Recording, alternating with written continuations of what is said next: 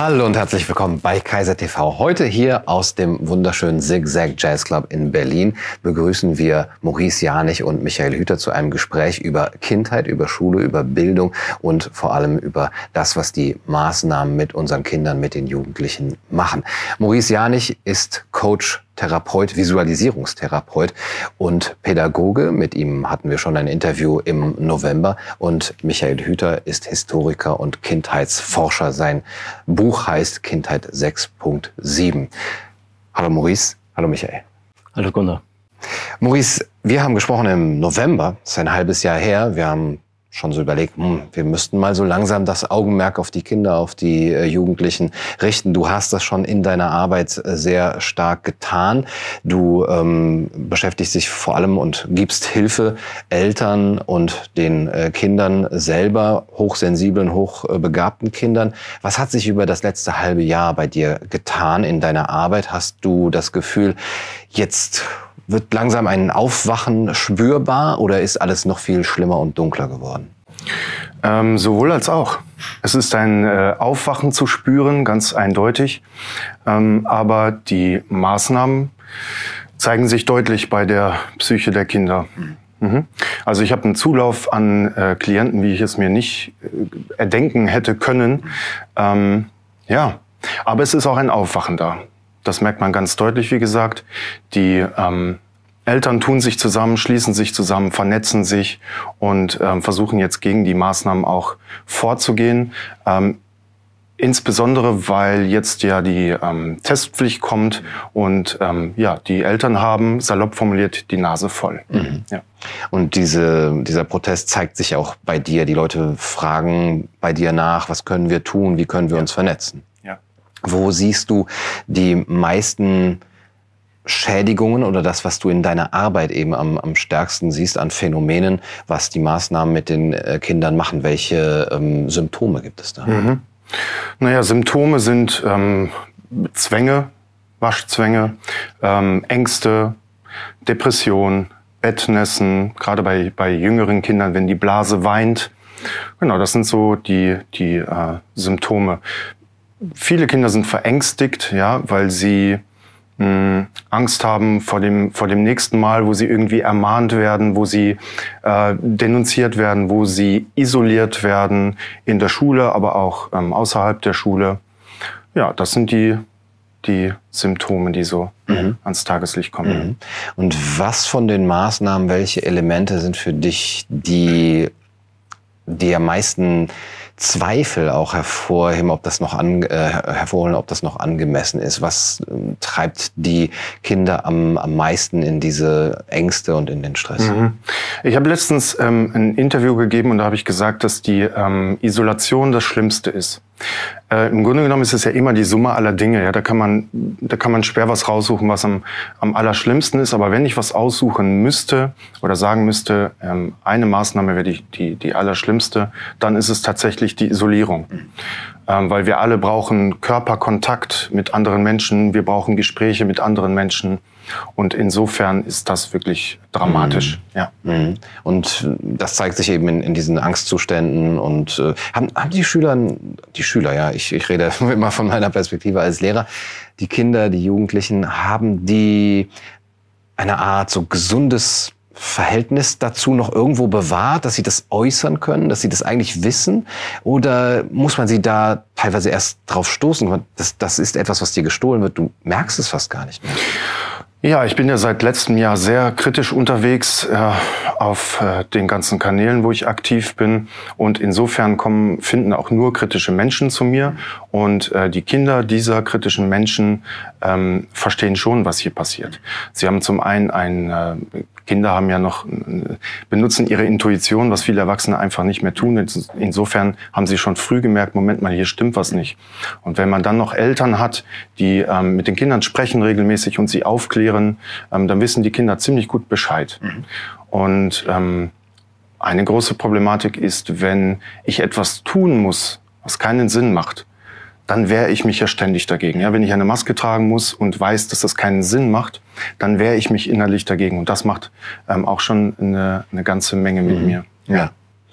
Michael, man hört oft, wenn man das jetzt eben publik macht von den Kritikern, naja, so schlimm ist das ja nicht und wir stecken da alle gemeinsam mit drin. Und früher war das aber noch viel schlimmer. Früher ist man mit Kindern viel, viel schlimmer umgegangen und früher gab es diese schwarze Pädagogik und äh, früher gab es auch ganze Systeme, wo Kinder überhaupt gar nicht erst gefragt wurden. Und wenn man sie jetzt eben mal so ein bisschen für ein ja, von mir aus äh, so ein bisschen auch auf die Notwendigkeit der Maßnahmen hinweist, dann klappt das schon.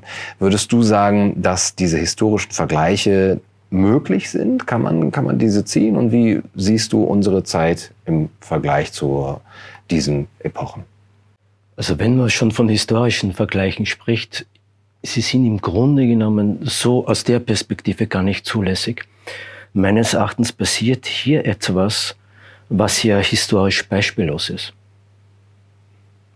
Zum einen Punkt einmal, auch wenn das Bewusstsein noch nicht fehlt, worauf ich in Interviews immer wieder hinweise, hier in den letzten zwölf Monaten ist etwas passiert, was wir überhaupt noch nie hatten, dass innerhalb von sogenannter Friedenszeiten eine ganze Generation geschlossen von Kindern traumatisiert wurde. Wir können überhaupt noch gar nicht abschätzen, was das nicht einmal annähernd, ja, was das in den nächsten 10, 15 Jahren für Konsequenzen mit sich bringt. Und weil das Wort dramatisch bei Herrn Janich ähm, gerade gefallen ist, ähm, das mir gerade in den Sinn gekommen. Es wurde ja von politischer Seite her immer argumentiert, man möge das, ähm, die Absicht ist, das Gesundheitssystem nicht zu überlasten. Ja? Sprich die Krankenhäuser, die Intensivstationen etc. In Österreich ist es seit Monaten so, dass das die sogenannte Triage, ja, die ist die Regel inzwischen an den, kind, an den psychiatrischen Kinderkliniken. Ja, da gab es bei Servus TV schon eine Dokumentation dazu. Genug Medienberichte. Also es ist inzwischen so, dass die Kinder, ja, die, also die, die betroffenen, verzweifelten, hilfsbedürftigen Kinder, die unter den Maßnahmen leiden, inzwischen nicht mehr begleitet behandelt werden können, dass die abgewiesen werden müssen. Und das ist Wahnsinn. Ja, wenn man nämlich einmal auch bedenkt, ja, um wen es hier eigentlich geht. Da wird eine ganze Generation von Kindern und Jugendlichen wirklich alles, und zwar grundlos geraubt. Es ist Faktum, dass dieser Virus für Kinder vollkommen irrelevant ist. Ja? Ist einfach so. Sie infizieren sich kaum. Wann dann werden sie, also ich habe kürzlich in einem Interview hatte mal jemand gesagt, ein Kinderarzt, äh, ein sehr bekannter, ein Deutscher, also wenn Sie einmal die weltweiten Daten mal anschaut. Ja. Also überhaupt Todesfälle an Corona, mit oder an Corona und Kindern, da, da müssen sie dann, ja, unter 100 Millionen vielleicht einer. Ja, also das ist Wahnsinn, was hier passiert. Ja, für mich ist das kollektive Kindesmisshandlung, was da derzeit passiert. Ja, also wir machen oder, oder wir haben eigentlich den Schutz, dass wir Kinder schützen müssen, haben wir pervertiert, dass wir inzwischen sagen, die Kinder sind eine Gefahr. Also die Gesellschaft muss sich vor Kindern schützen. Das ist Wahnsinn. Ja, wir, zudem, zu all dem, was ich jetzt einmal nur kurz angesprochen, kommt, kommt dazu, dass wir ihnen eine Last auflegen, in der sie sich bewusst überhaupt in keine Relation setzen können. Ja? Und, ähm, und, ja, und in die sie, zu der sie sich auch überhaupt gar nicht die Möglichkeit mehr haben, noch zu äußern. Ja? Das ist für Kinder überhaupt das, das, Schlimm, das Schlimmste. Und, ähm, und mir graut einfach, wenn wir aus der Nummer nicht bald wieder rauskommen, wenn, wenn, die in, wenn, wenn man wenigstens einen Teil noch unberührt lassen würde. Ja, aber da, da machen wir, äh, da hauen wir den Hammer auf eine ganze Generation drauf. Grundlos. Ja. Und wir rauben ihnen ja alles. Und ich finde es ja immer bei diesen äh, Diskussionen, bei den politischen, äh, recht spannend. Also bei denen, die die Maßnahmen äh, korrigieren, dass ja das Grundgesetz zum Beispiel ausgesetzt wurde, etc. Ja, also die Erwachsenen, ja, die, die über, über die politischen gesellschaftlichen Maßnahmen sprechen.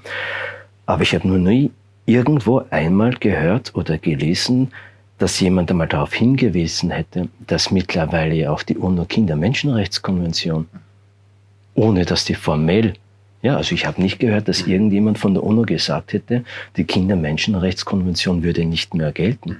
Aber sie ist de facto in der gesellschaftlichen Praxis seit zwölf Monaten inzwischen ausgeschaltet. Ja. Also das ist nicht einmal mehr Papier, existiert einfach nicht mehr. Ja. Geht, würde man, geht man nur eins, nur als Beispiel ein, ein, ein paar, äh, einen oder zwei Passusse aus, aus der UNO-Kindermenschenrechtskonvention. Kinder haben ein Recht auf umfassende und beste Bildung. Bildung existiert seit zwölf Monaten nicht mehr, im Grunde genommen. Also das, was da in Schulen jetzt noch passiert, noch annähernd mit Bildung gleichzusetzen, ob jetzt einmal Schule auf, wieder, wieder zu, äh, geteilter Unterricht, was auch immer. Ich will jetzt auf diese Maßnahmen jetzt einmal nicht eingehen. Ja. Sie haben ein Recht auf Freizeit. Sie haben ein Recht, gesund aufzuwachsen. Sie haben ein Recht auf Spiel.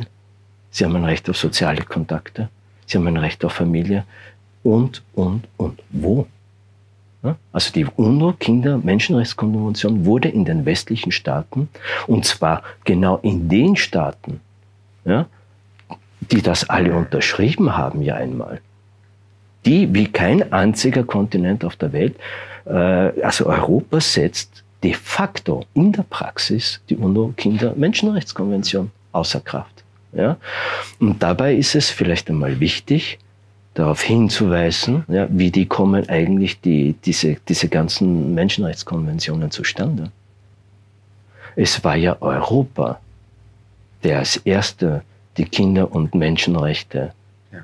mit Füßen getreten hat, wie keine andere Kultur, über Jahrhunderte. Ja? Und bis dann eben der tiefe Fall 1945 war, dann man gesagt hat, das darf alles nicht mehr passieren. Nur ich kann einem Kind lebenslang schwersten Schaden zufügen, ohne dass ich es jetzt physisch misshandle, wie wir das in Europa Jahrhunderte gemacht haben. Und ich frage mich, lassen wir mal Gerald Hüther weg, wo sind seit zwölfen die ganzen Neurobiologen, wo sind die ganzen Kinderpsychologen, die ganzen Kinderärzte? Ja, wir haben in den letzten 30 Jahren in der Kindheitsforschung ja noch einmal ein, ein, eine, eine Explosion an an wissenschaftlichen Forschungsergebnissen gehabt. Ja, wie ich einem Kind lebenslang Schaden zufügen kann.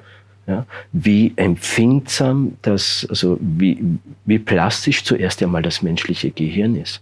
Ja, und wie lange das dauert, bis sich das vollständig ausgewickelt hat, äh, vollständig entwickelt hat. Ja, und man muss sich das mal vorstellen, nehmen wir jetzt ein drei, vierjährigen, die haben bald die Hälfte ihrer Lebenszeit Menschen gegenüber die Maske tragen. Ja? Das heißt, da passieren jetzt vereinfacht ja auch Verschaltungen oder keine Verschaltungen im Gehirn. Dann weiß man, ich kann da jetzt nur so fragmentarisch drauf eingehen, dann weiß man zum Beispiel auch, dass Kinder bis zum sechsten Lebensjahr primär über die also die Gemütszustände eines anderen über die Mimik und nicht über die Sprache wahrnehmen. Ja? Also das ist unfassbar. Also die heute heut Kleinkinder, die wachsen ja sozusagen in, in, in, einer, in einer Horrorshow auf. Ja?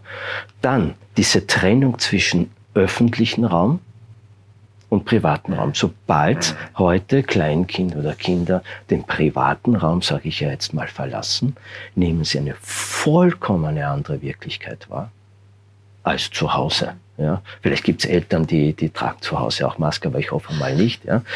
Ähm, und da können wir, so das ist, das ist Wahnsinn. Das ist wirklich Wahnsinn, was da passiert. Und mir graut, wie gesagt, in 10, 15 Jahren, wenn die dann alle erwachsen sind. Wir haben jetzt schon so eine neurotische, pathologische Gesellschaft. Ja? Und ich sag's mal hart, ob hier Europa nicht kollektiven Suizid begeht, indem man mit einer ganzen Generation so verfährt.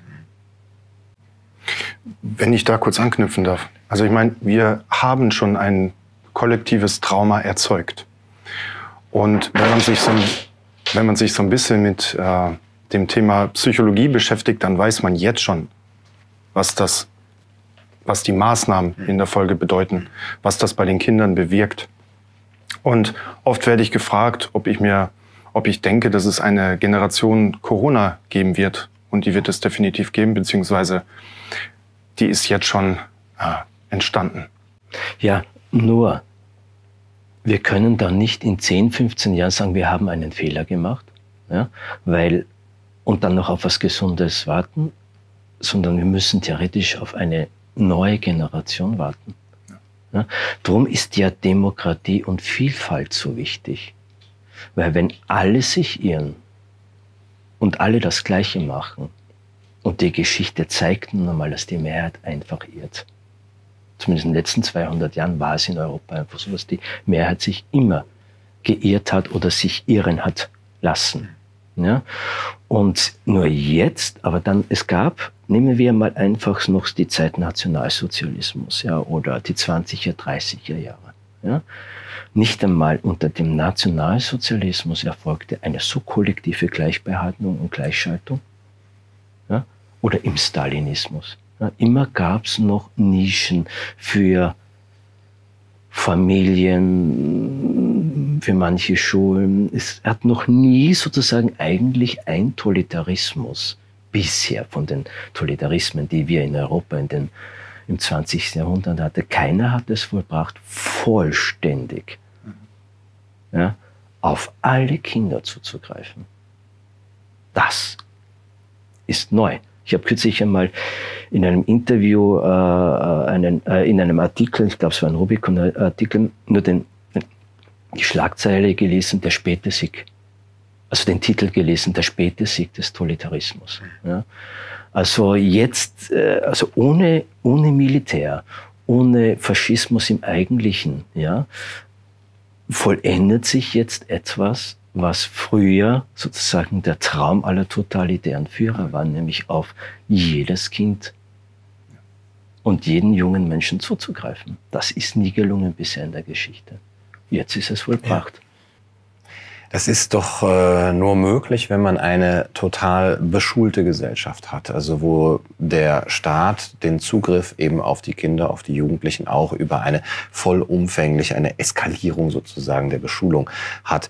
Wie erlebst du das, was an den Schulen äh, abgeht, was die Kinder und Jugendlichen dir gegenüberbringen, wie der Alltag dort ist und was sie dort am meisten eben stört oder traumatisiert?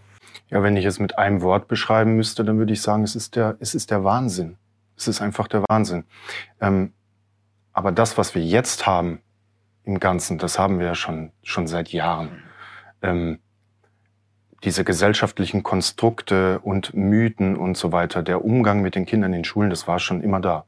Und äh, ich beschreibe Corona immer als so riesengroßen Spiegel, der uns jetzt nochmal zeigt, äh, ihr habt alle nicht aufgepasst oder ihr habt alle ähm, die letzten Jahrzehnte nicht gehandelt, weil das war schon alles, alles da. Und ähm, wir haben ja vorhin schon gesprochen über ähm, Traumata. Und ich habe auch auf meiner Webseite stehen, dass ich ähm, unter äh, psychosomatischen Erkrankungen gelitten habe als Kind.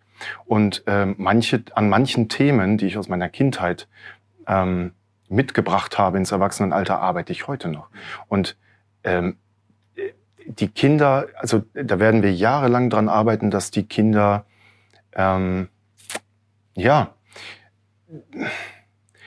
das nicht als riesengroße Blockade wahrnehmen. Also es wird, es wird irgendwie immer da sein, aber ähm, wir werden unglaublich lang dran arbeiten müssen, dass es sie nicht komplett, äh, komplett hemmt und unterdrückt in ihrer äh, Entwicklung. Und was die Kinder in der Schule erleben, ist, äh, ist der Wahnsinn. Also, ja, Sie wollten. Ja, ich, ich, das ist schon richtig. Wenn man jetzt das System Schule, ja, da geht's seit Jahrzehnten abwärts, sage ich jetzt mal vereinfacht. Ja. Äh, nur es kommt schon noch jetzt seit zwölf Monaten eine ganz neue Qualität, nämlich die Rückzugsmöglichkeit, die Kinder und Jugendliche dann doch noch immer irgendwo hatte. Ja, wenn man Spielplätze, Freizeiteinrichtungen, wenn man ihnen sogar noch verbietet, sich privat zu treffen, ja, also der Raum sozusagen für Kinder, ja, sich außerhalb des Systems, ja, Schule ähm, noch zu finden, zu sammeln, zu regenerieren, zu aus, auszutauschen, äh, angenommen zu fühlen, was auch immer. Der wurde ja in den letzten zwölf Monaten phasenweise vollkommen geschlossen. Ja. Und das ist schon eine Qualität, die neu ist. Und noch einmal, das hatten wir ja, in der ganzen Geschichte der Menschheit noch nicht. Das, was wir hier erleben seit zwölf Monaten, gab es also jetzt für Kinder und Jugendliche überhaupt noch nie. Seit es dem Homo sapiens gibt. Ja? Und wenn man jetzt eben weiß, wie überhaupt Lernen, wie überhaupt Gehirnentwicklung, also ich, wie gesagt, ich, soweit ich das überblicken kann, ist Gerhard Hüther, der deutsche, renommierte deutsche äh, Neurobiologe, einer der ganz wenigen, der das seit Monaten aufschreit. Ja? Also da müsste ja jeder Neurobiologe, müsste der schon längst auf der Straße sein, der weiß, wie frühkindliche Gehirnentwicklung passiert. Ja? Und ja, aber das sind das, die, diese Menschen, diese sogenannten Experten, ja, die sich da zu Wort melden, die kann man an einer Hand zählen. Ja, ja. Sogar ein Manfred Spitzer, äh, der sich offensichtlich nicht kritisch gegen die Corona-Maßnahmen, äh, zumindest in, in, der, in dem Renommee, das er eigentlich hat, äh, äußern kann. Das ist aber vor allem, oder nehme ich wahr jetzt, ich bin ja, lebe mehr oder weniger in beiden Ländern, seit zwei Jahren Deutschland und Österreich, und das ist eher doch ein stark deutsches mhm. Phänomen. Ja, so massiv. Also da kann man jetzt vereinfacht gesagt sagen, die alle, die renommierten Wissenschaftler oder Autoren, die vor Corona in den, hauptsächlich in den Mainstream-Medien äh, präsent oder gehört wurden, ja, von Brecht bis eben Spitzer, die sind mittlerweile alle brav auf Linie. Ja, also das ist in Österreich, Italien und anderen Ländern in Europa bei weitem nicht so, äh, so stark ausgeprägt. Das muss man schon dazu sagen. Das ist also eher äh, in Deutschland so massiv, wobei man natürlich fragen auch sollte, wenn man mal da tiefer geht. Es gibt, sage ich jetzt einmal, ein, kaum ein Land, das sich von einem historischen Punkt niemals wirklich vollständig getrennt hat. Das ist nämlich der Gehorsam in der Erziehung als oberstes Kriterium. Ja, äh, das ist ja in, in Mitteleuropa vom, vom 17., 18., 19. Jahrhundert, das ist dann immer massiver geworden. Irgendwo wurden zum Beispiel Kinder, das ist historisches Faktum, so lange als Erziehungsmethode geschlagen wie in Mitteleuropa. Ja. Und wie gesagt, das gehorsame Kind als Idealbild der Erziehung. Ja, äh, aber das ist ja dann genau der Basis für jede Form von Totalitarismus. Ja? Und es hat ja einen Grund, warum der Totalitarismus, das sollten wir uns wieder mal in Erinnerungen rufen, Totalitarismus und Faschismus, ob von rechts, von links, ja, das ist ein Kind Europas. Und er ist in dem Moment, wie ich das in meinem Buch Kinder 6.7 ja sichtbar äh, versucht habe, wieder mal sichtbar zu machen, diese Totalitarismen entstanden ja ab dem Moment, wo wir diese Massenbeschulung hatten die wir ja heute immer noch hatten.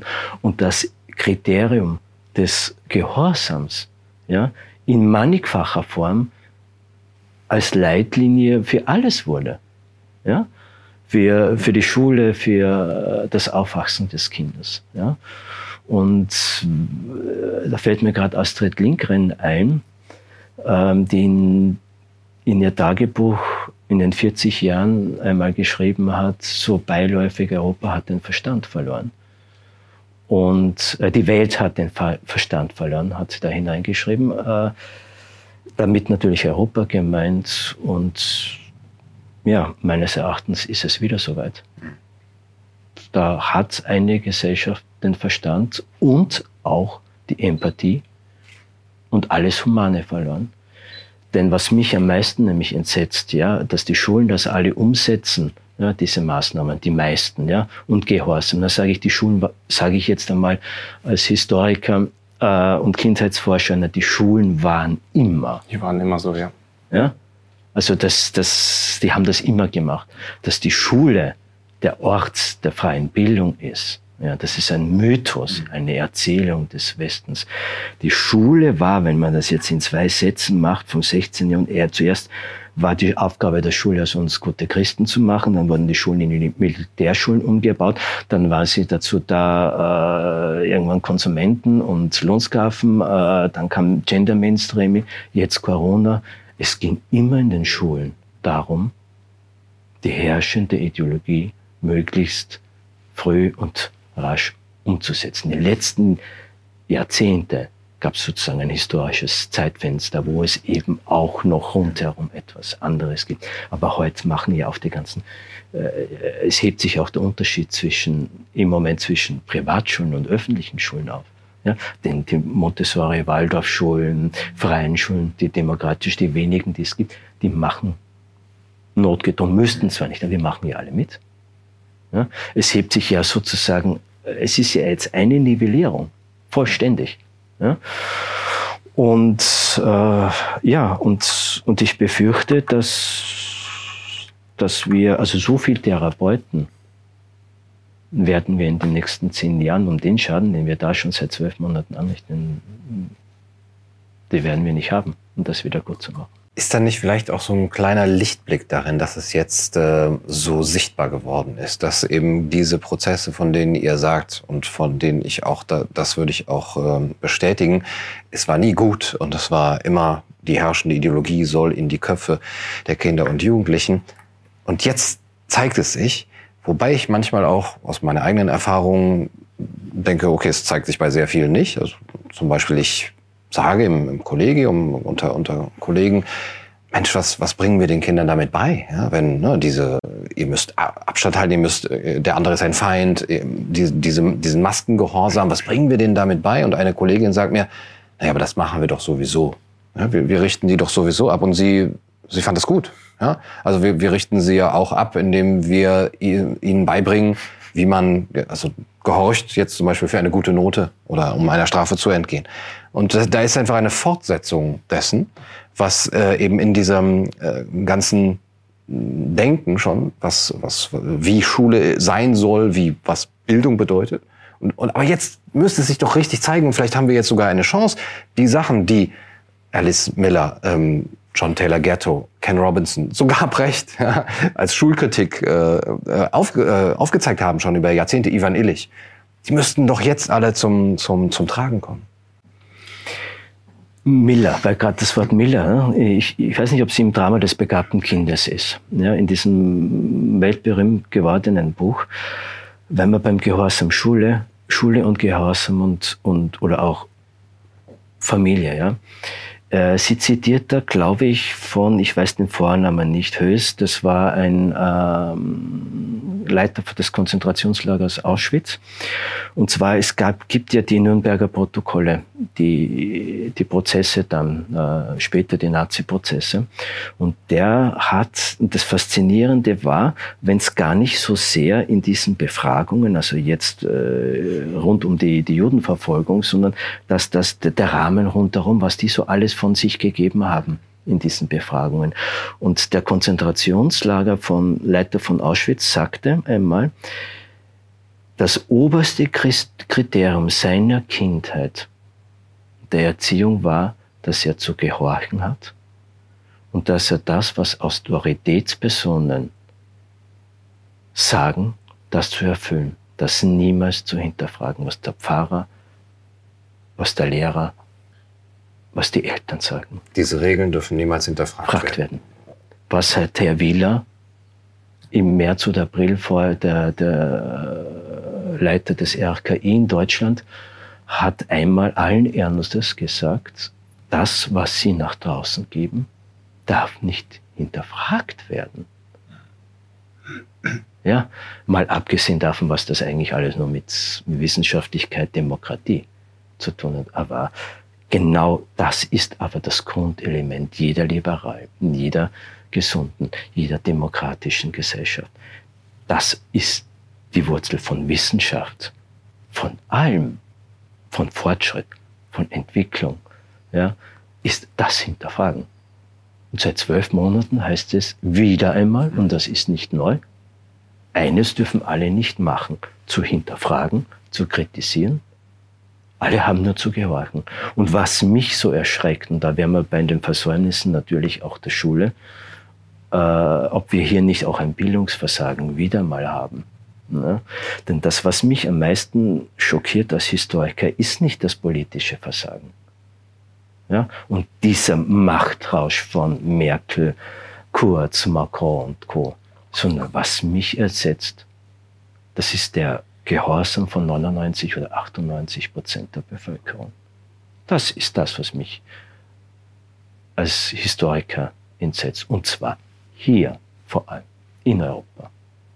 Und da muss man sich schon irgendwann einmal fragen, haben wir nicht versäumt, weil du Illich, äh, Miller, Aries und diese großen Geister des 20. Jahrhunderts, die das ja alles aufgearbeitet hätten, haben wir da nicht wirklich was einfach im Konsumrausch der letzten 30 Jahre übersehen oder versäumt? Und darin ist möglicherweise natürlich auch die Chance dieser Krise. Ja? ja.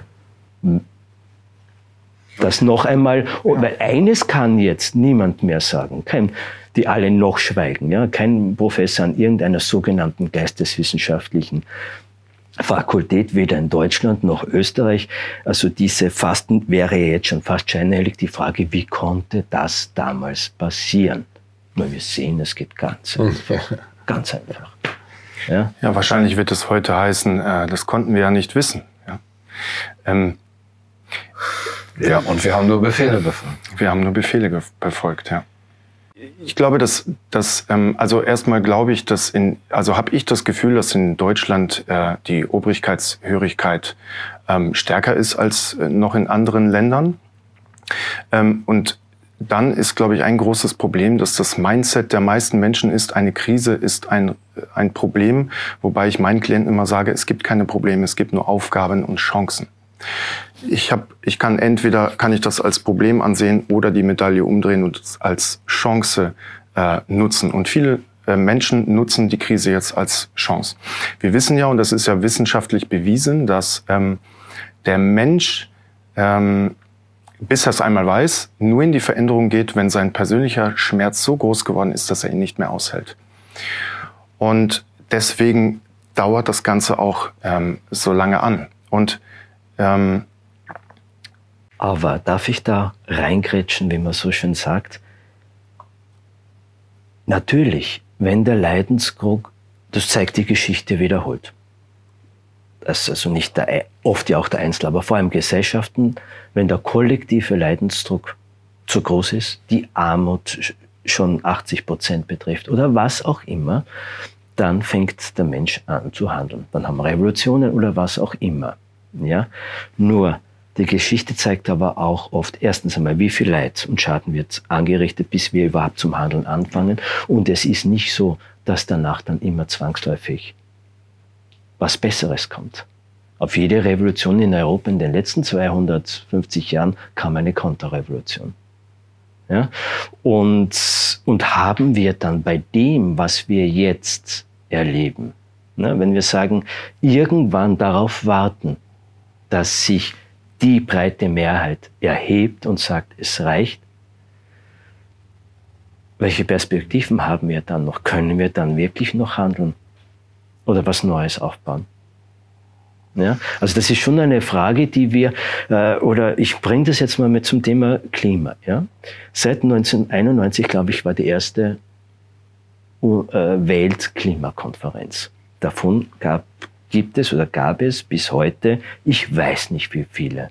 Und in diesem Zeitraum ist aber der weltweite äh, äh Schadstoffausstoß exorbitant weiter gestiegen. Es wird seit 30 Jahren über ein Problem diskutiert, aber effektiv ist nicht wirklich viel passiert. Und in Wahrheit brauchen wir darüber auch gar nicht mehr diskutieren, weil wie alle führenden Wissenschaftler weltweit sagen, der Zug ist abgefahren.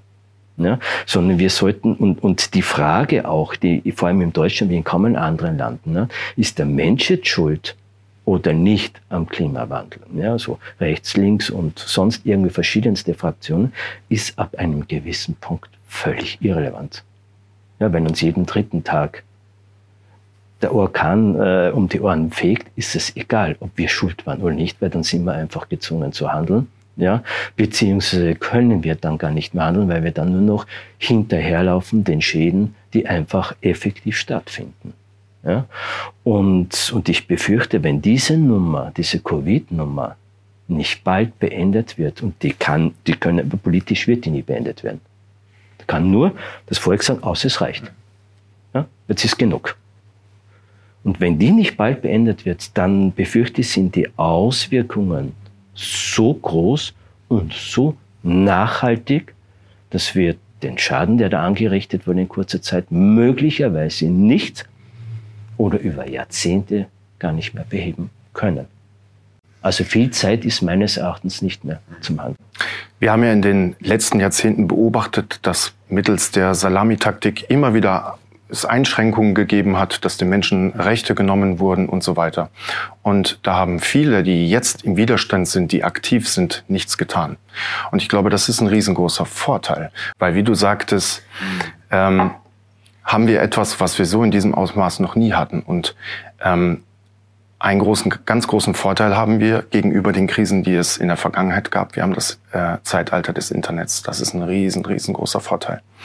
Und ähm, was ich auch sehe, ist, dass Menschen jetzt in die Handlung kommen, weil sie eben so unter Druck gesetzt werden, dass sie gar keine andere Möglichkeit mehr haben, als äh, zu handeln. So gründen sich ganz viele neue Organisationen, äh, Begegnungsstätten, äh, neue Parteien, äh, Schulgründungen gibt es äh, ganz viele. Und ähm, es äh, zwei Ebenen des Verstehens, einmal die verstandliche und einmal die gefühlte. Und mein Gefühl sagt mir, ähm, es wird etwas äh, Gutes entstehen. Das habe ich im Gefühl. Mhm. Mhm. Was kann man denn konkret, du hast jetzt auf einer gesellschaftlichen Ebene oder auch im Sinne von Netzwerken gesprochen, da kann man ins Handeln kommen. Was kann man aber äh, das einzelne Kind, was können die Eltern konkret tun? Und da auch nochmal die Frage an den Historiker, gibt es ähm, Parallelen oder gibt es Beispiele aus der Geschichte, wo sich über solche vielleicht Graswurzelbewegungen äh, Menschen in, in, in Kollektiven vielleicht äh, aus diesen Totalitarismen herausziehen konnten? Also zunächst mal brauche ich Wissen, weil wenn ich kein, kein Wissen habe, dann kann ich nichts verändern. Dann muss ich etwas beobachten, dann kann ich gegen etwas steuern und dann erzeuge ich Veränderungen. Das heißt, was die Eltern tun müssen oder jeder Mensch äh, ist sich Wissen aneignen, sich seiner Angst zu stellen. Viele Menschen berichten mir immer, ja, Maurice, aber ich habe Angst ähm, zu erfahren, was hier wirklich passiert und mal tiefgründig zu schauen. Ähm, aber diese Angst muss man sich stellen und es führt keinen äh, Weg aus der Angst. Ähm, man muss durch die Angst gehen. Ja, wenn ich Angst habe, von einem Drei-Meter-Turm zu springen, muss ich von einem Drei-Meter-Turm springen. Und so müssen sich Eltern Wissen aneignen, um das Wissen auch den den Kindern weiterzugeben können, äh, weitergeben zu können. Denn ähm, sonst kann ich meine Kinder nicht schützen. Das ist, das ist schlicht und einfach unmöglich. Ich glaube, das ist, das ist schon richtig, äh, was du sagst, aber ich glaube, dass es, wenn wir jetzt, bleiben wir jetzt in unserem Gespräch wirklich jetzt mal bei, bei den Betroffenen, den Kindern und den Jugendlichen. Ich glaube, dass es jetzt gar nicht mehr, es gibt einen ganz anderen Aspekt was Eltern dringlichst bräuchten, ist nicht Wissen, sondern Herz und Verstand. Das ist der andere Punkt. Was Absolut. ist eigentlich, ich habe das in, in, in meinem RT-Interview Corona und die Folgen der Kinder schon einmal gesagt. Ich glaube, dass es die dass es einmal, es gilt für alle Eltern, sich wieder mal in Erinnerung zu rufen, was ist ursächlich eigentlich die wichtigste Aufgabe von Elternschaft? Das ist mein Kind zu schützen. Und wenn der Staat, sage ich jetzt mal vereinfacht, meinem Kind Schaden zufügt, und das ist historisch, wie gesagt, ja nicht das erste Mal, dann muss ich irgendwann einfach auf die Konsequenz ziehen und mein Kind herausnehmen zum Beispiel. Ja? Also ich glaube, äh, das Versagen der Lehrer und Schulen, das lasse ich jetzt einmal noch weg ja, die da alle mitspielen in Gehorsam von oben nach unten. Ja. Ähm, aber Kinder haben ja in, was ist der, der wichtigste Person, das hat die Natur nun einmal so eingerichtet, für jeden Menschen zuerst einmal sind die Eltern. Das ist die Vertrauensperson, das ist die Schutzperson eine ganze Menge Faktoren, die zuerst einmal, bevor das erweitert wird, dann Freunde und alles Mögliche im Laufe der sogenannten Sozialisation dazukommen, ist das um und auf die Eltern. Und das wissen wir ja aus der Psychologie, ja, äh, auch aus der Neurobiologie, jetzt einmal auch ohne Corona nicht, wenn die Eltern versagen, gewalttätig sind, etc. etc. Was das wir, das gibt es in der westlichen Welt so eine lange Liste inzwischen an Literatur darüber. Ja? Nur, jetzt versagen die Eltern aber kollektiv auch. Ja? Es wäre Aufgabe, sich zu erheben und zu sagen, da mache ich nicht mehr mit, das muss ein Ende nehmen. Ja?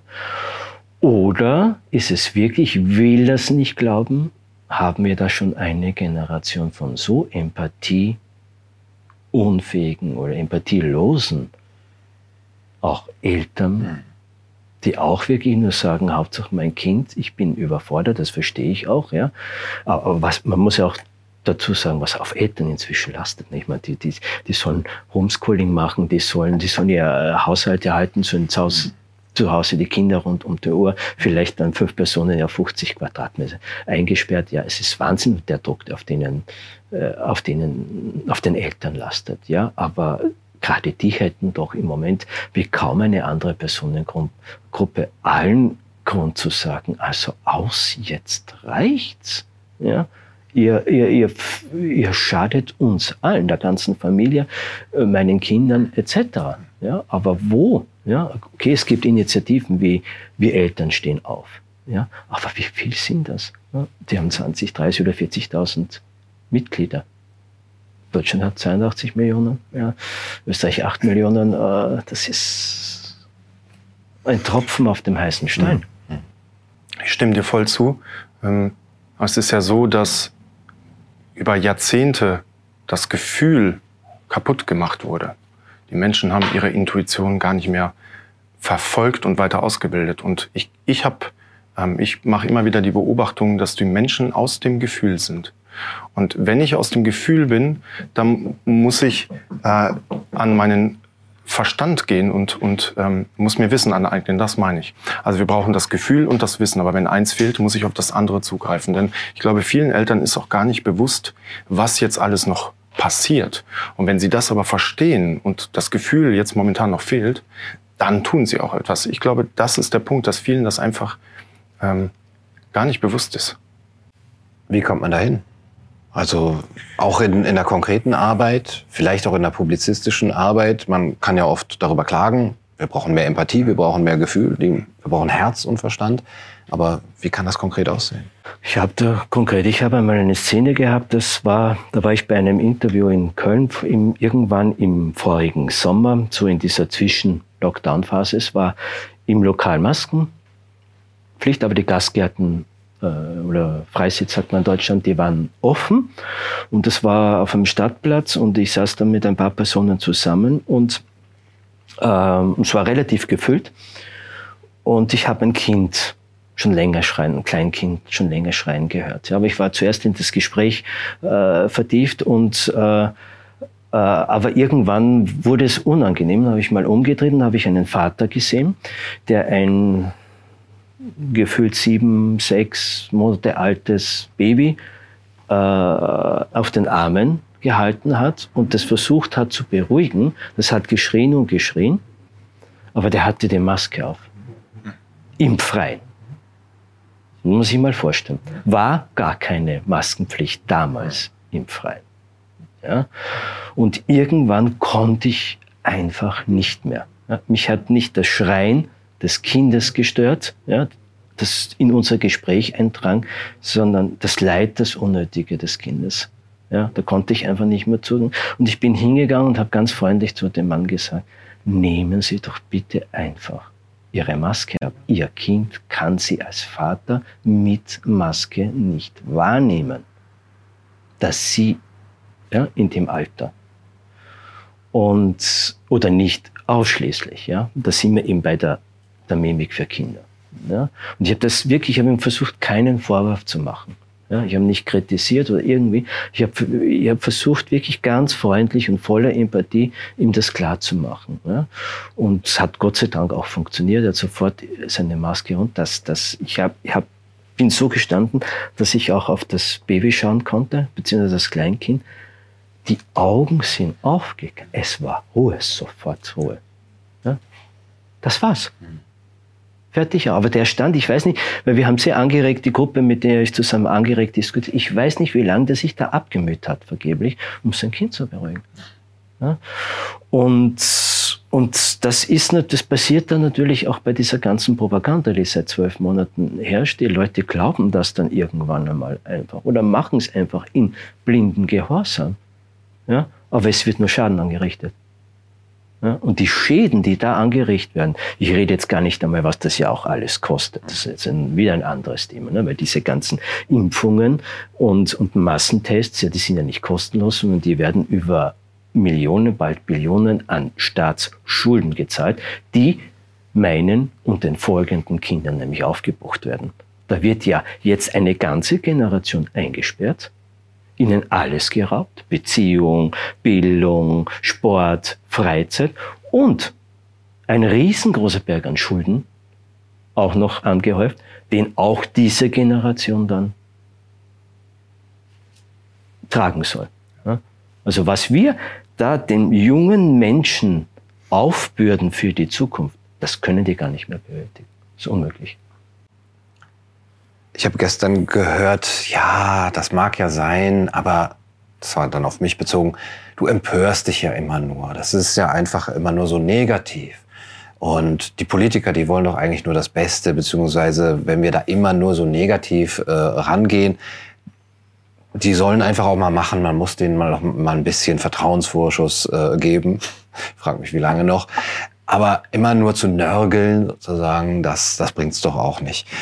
Ähm, stehe da, wie ihr euch vorstellen könnt, sehr ambivalent äh, gegenüber, weil ich glaube, dass diese Kritik durchaus angebracht ist und dass man da auch eine sehr starke Mauer eben des Negativen auch davor setzen kann. Halt, hier ist die Grenze erreicht, ich mache da nicht mit. Aber trotzdem hat es natürlich, es kommt bei vielen nicht an, glaube ich, vielleicht die auch jetzt unser ähm, äh, Interview unvoreingenommen sehen, aber, aber eher so auf der bisher Maßnahmen befürwortenden Seite stehen. Die sagen, ach ja, was sind denn jetzt die positiven äh, Ausblicke? Was können wir denn tun?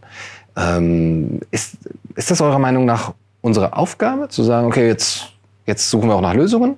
Oder reicht es nicht auch einfach zu sagen, so, hier, guck, guckt hier hin, hier läuft ganz viel Mist ab und sorgt bitte dafür, dass das, dass das besser Oder ist es unsere Aufgabe, können wir nicht mehr darauf vertrauen, dass äh, diese äh, Lösung von oben kommt und wir müssen das machen? Ich, glaube, ein, es kommen da ja, warum dieses große kollektive, so ein großes kollektives Versagen wie die sogenannte Corona-Krise, ja, äh, ist ja nur möglich, weil zuvor schon Jahrzehnte eine ganze Menge Dinge schief gelaufen sind. Historiker weisen ja schon seit Jahren Vorker, also international renommierte Historiker darauf hin, dass wir sozusagen in einen ganz neuen Zustand der Menschheitsgeschichte gehen, nämlich in den der geschichtslosen Gesellschaft nichts Gesicht. Ja, das könnte man jetzt fast schon doppeldeutig sagen. Nicht nur gesichtslos, sondern vor allem eine geschichtslose. Ja? Und nur mal das Allerwichtigste. All das, was wir hier in Europa in den sogenannten demokratischen, liberalen Gesellschaften, Gesellschaften noch als selbstverständlich nehmen, Menschenrechte, Menschenwürde, freie Berufswahl, soziale Friede und, und, und, und, das ist nie All diese Dinge, die sind nicht von oben gekommen. Dafür haben 200 Jahre lang Menschen gekämpft ja, und dabei ihren, ihr Leben gelassen. Viele. Ja. Noch nie ist ein, ein Zuschritt in, in ein, ein Fortschritt in Hinricht, in Hinsicht Freiheitsgewinn für den Einzelnen oder als Kollektiv. Das hat noch nie ein Politiker oder ein Staatspräsident oder ein Papst oder ein, ein Kaiser ja, erlassen. Das waren von tausend einer vielleicht. Ja? Sondern das haben sich die Menschen erkämpft in einem langen Prozess. Die Abschaffung der Sklaverei in Europa war ein 200-jähriger Prozess. Ja? Ein 200-jähriger Kampf. Und jetzt ist er wieder, sind ja die Sklaven wieder da in Form von den Lohnsklaven. Was ich nämlich so, es wird immer über jeden einzelnen Corona-Toten gesprochen. Ja? Ich bin gespannt, wann dann die Zahlen endlich einmal in Österreich und Deutschland offengelegt wird. Aus Amerika gibt es inzwischen die Zahlen. Das sind also x-fach mehr, ich glaube zehnfach mehr inzwischen Suizide unter Jugendlichen in den letzten zwölf Monaten, als dass da überhaupt einer ernsthafter krank ist an Corona. Ja? Ähm, aber deine Frage auch. Ja, was können wir tun? Den, ja, die Eigenverantwortung ist so ein bisschen verloren gegangen über, über die letzten Jahre. Ähm, wenn, ich kann ein Beispiel aus der Praxis nennen. Also wenn Menschen zu mir kommen und ähm, dann erkläre ich ihnen, dass sie wieder in die Eigenverantwortung gehen müssen. Und zwar jeder in seinem Tempo.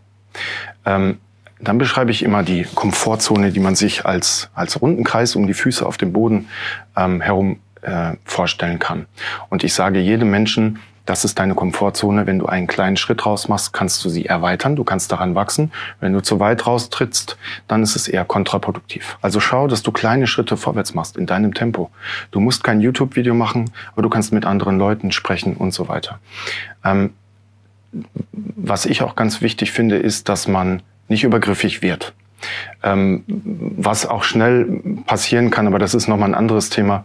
Aber was ich damit meine ist, ähm, dass ich Menschen an die Hand nehme, die an die Hand genommen werden wollen und dass ich nicht versuche, Menschen zu überzeugen, weil die lassen sich nicht überzeugen. Und ich finde es ganz, ganz wichtig, dass wir verschiedene Beiträge haben. Ich finde auch, dass du äh, in deinen Beiträgen unglaublich viele äh, Lösungen ähm, dass deine Beiträge unglaublich viele Lösungen beinhalten. Ähm, und man kann die sehen oder man kann die eben auch nicht sehen und man kann es nicht eben recht, äh, jedem recht machen. Und ähm, dann braucht es Beiträge, die ähm, die ganz sachlich sind. Wir brauchen Satire, äh, wir brauchen ganz viel Ironie und Witz, ähm, weil mit, mit jedem Bereich erreichen wir auch verschiedene Menschen aus verschiedenen ähm, Sparten der Gesellschaft. Und das können wir machen. Wir können weiter aufklären und vor allen Dingen auch ganz, ganz wichtig, ähm, dass wir schauen, dass es uns gut geht. Weil nur wenn es mir gut geht, kann ich, kann ich handeln. Wenn es mir nicht gut geht, kann ich nicht handeln. Also jeder Mensch muss jetzt schauen, dass er an sich arbeitet. Dafür ist, äh, ist diese Krise auch da, um seine Themen zu erkennen und daran zu arbeiten. Mhm. Ja. ja. Maurice, das ist ein schöner, positiver Ausblick. Wir müssen ja weiterhin äh, auf das Positive gucken, auch, auch wenn es oft äh, schwerfällt. Und äh, wir müssen, glaube ich, auch äh, wirklich immer wieder diesen, diesen Fokus äh, dahin legen. Wir müssen aber auch weiter aufklären, auch wenn man manchmal das Gefühl hat, es ist alles gesagt und wer es jetzt nicht verstanden hat, der wird jetzt auch durch ein weiteres Gespräch wahrscheinlich nicht dahin kommen. Aber was bleibt uns anderes übrig? Maurice, vielen Dank für das Gespräch. Michael, danke für das Gespräch. Danke für die Einladung. Das war's für heute bei Kaiser TV. Ich hoffe, es hat euch gefallen. Bis zum nächsten Mal. Macht's gut. para